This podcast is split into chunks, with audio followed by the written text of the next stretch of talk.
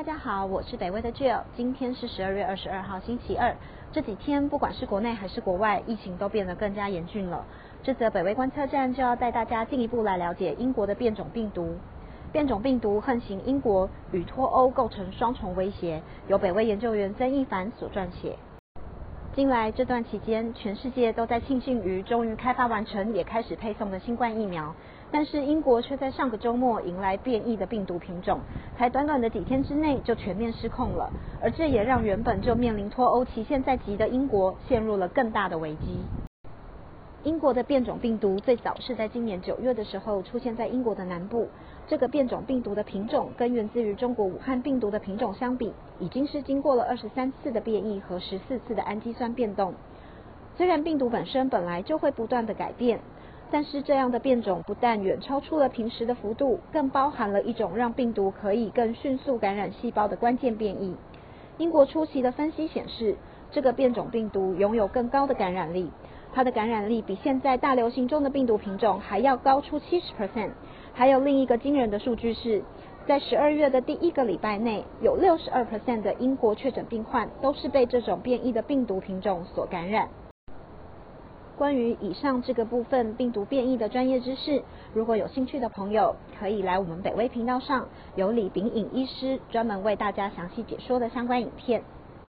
这个发现让一直在竭力避免动用封城手段的英国首相强森，在上个礼拜天十二月二十号紧急发布命令，禁止伦敦以及大部分东南地区的居民外出聚会，使得超过一千六百万的英国人民必须关在家中来度过圣诞节。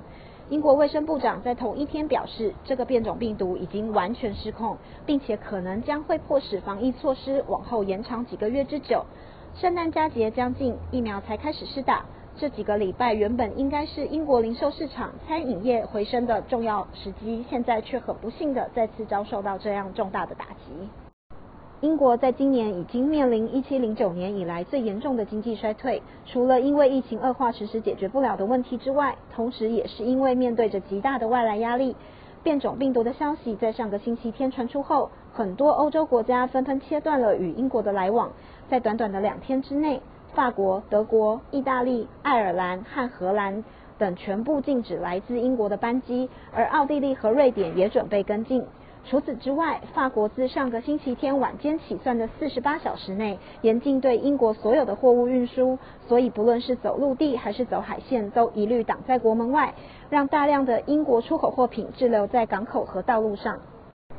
雪上加霜的是，在现在英国仿佛已经变成了整个欧洲防不胜防的全民公敌的这种时刻，脱欧谈判的期限也已经迫在眉睫了。就在上个星期五，十二月十八号，英国与欧盟再次进行谈判，但是却又因为渔权争议而悲观收场。英国首相强森接受电视访问时说，达成共识极为困难，并且呼吁欧盟要通情达理。就在双方紧张关系升到高点。谈判进入最后关键期的同一个周末，变种病毒的消息使英国瞬间乱了手脚。